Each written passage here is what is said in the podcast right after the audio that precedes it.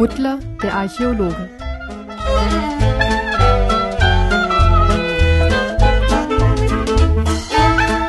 Kapitel 3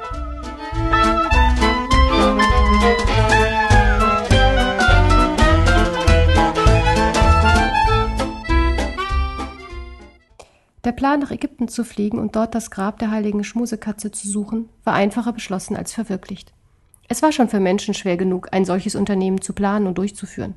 Aber für drei kleine Kuscheltiere war es eine ungleich größere Herausforderung. Butler erkannte schnell, dass sie keine professionell durchgeführte Expedition auf die Beine stellen konnten. Dazu hatten sie weder die finanziellen Mittel noch die notwendigen Kontakte zu den staatlichen Behörden.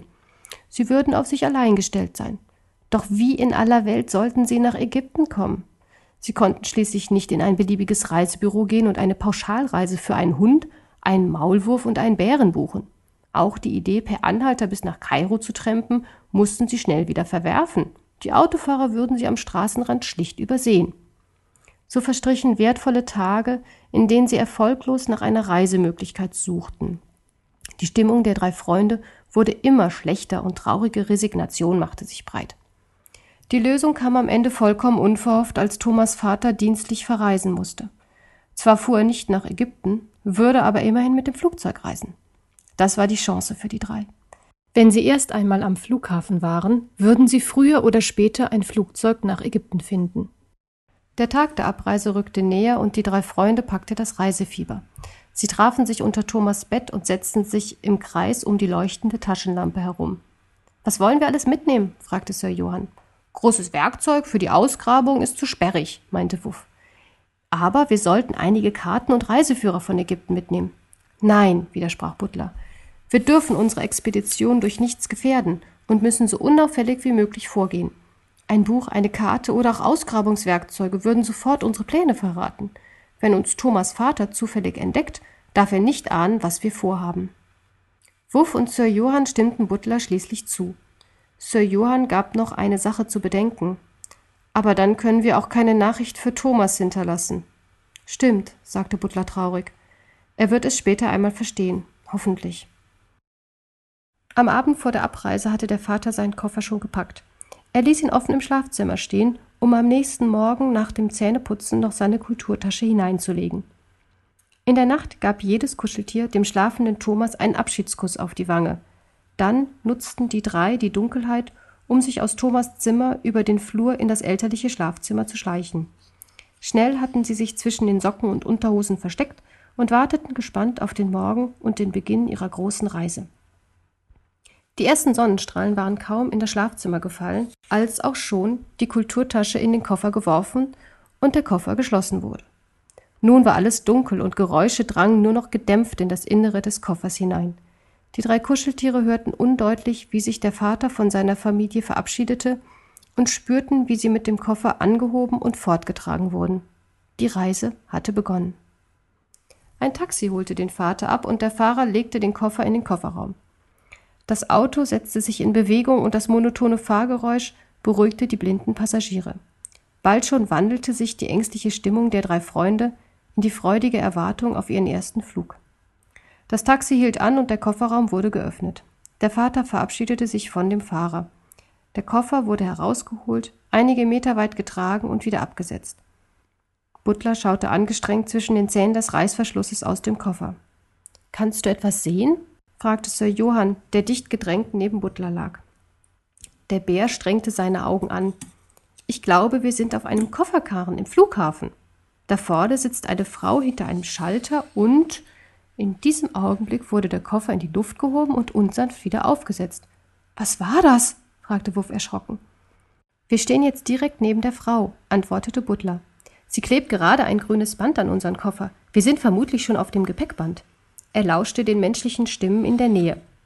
Gleich ist es soweit, sagte Butler. Sir Johann, bist du bereit? Ja doch, grunzte Sir Johann beleidigt. Die Nagelfeile habe ich schon vor einer halben Stunde aus der Kulturtasche geholt. Das war echte Maßarbeit auf dem engen Platz hier. Gut, sagte Butler. Unser Plan ist ganz einfach. Sobald wir uns in Bewegung gesetzt haben, öffnest du mit der Feile den Reißverschluss. Dann springen wir heraus und suchen uns einen Koffer, der nach Ägypten fliegt. Alles klar? Alles klar, antworteten seine Freunde. Schon im nächsten Moment setzte sich das Band mit einem kräftigen Ruck in Bewegung. Der Koffer ruckelte und zuckelte so sehr, dass Butler Mühe hatte, weiterhin aus dem Koffer zu blicken. Sir Johann stocherte angestrengt mit der Nagelfeile in dem Reißverschluss des Koffers herum. Ich schaff das nicht alleine, du musst mir helfen, keuchte er zu Wuff hinüber. Wuff lehnte sich jetzt mit all seiner Kraft gegen den Deckel des Koffers, während Sir Johann mit kräftigen Stößen versuchte, die Nagelfeile zwischen die Zähne des Reißverschlusses zu rammen. Beim dritten Versuch klappte es und die Nagelfeile blieb quer im Reißverschluss stecken. Mit vereinten Kräften rüttelten sie daran, bis sich ein kleiner Spalt öffnete. Zu dritt zogen sie die beiden Seiten des Reißverschlusses auseinander, bis der Koffer schließlich weit genug geöffnet war, dass selbst der etwas dickbauchige Sir Johann hindurchpasste.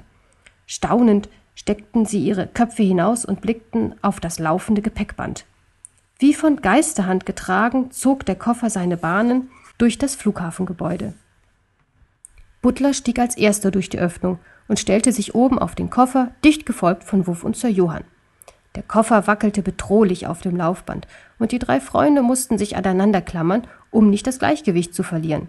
Wie Passagiere auf einem steuerlosen Boot ließen sie sich von dem Gepäckband durch weite Hallen und schmale Gänge treiben. Unschlüssig standen sie Arm in Arm, bis sie zu einem Bereich gelangten, in dem ein zweites Gepäckband neben dem ihren verlief.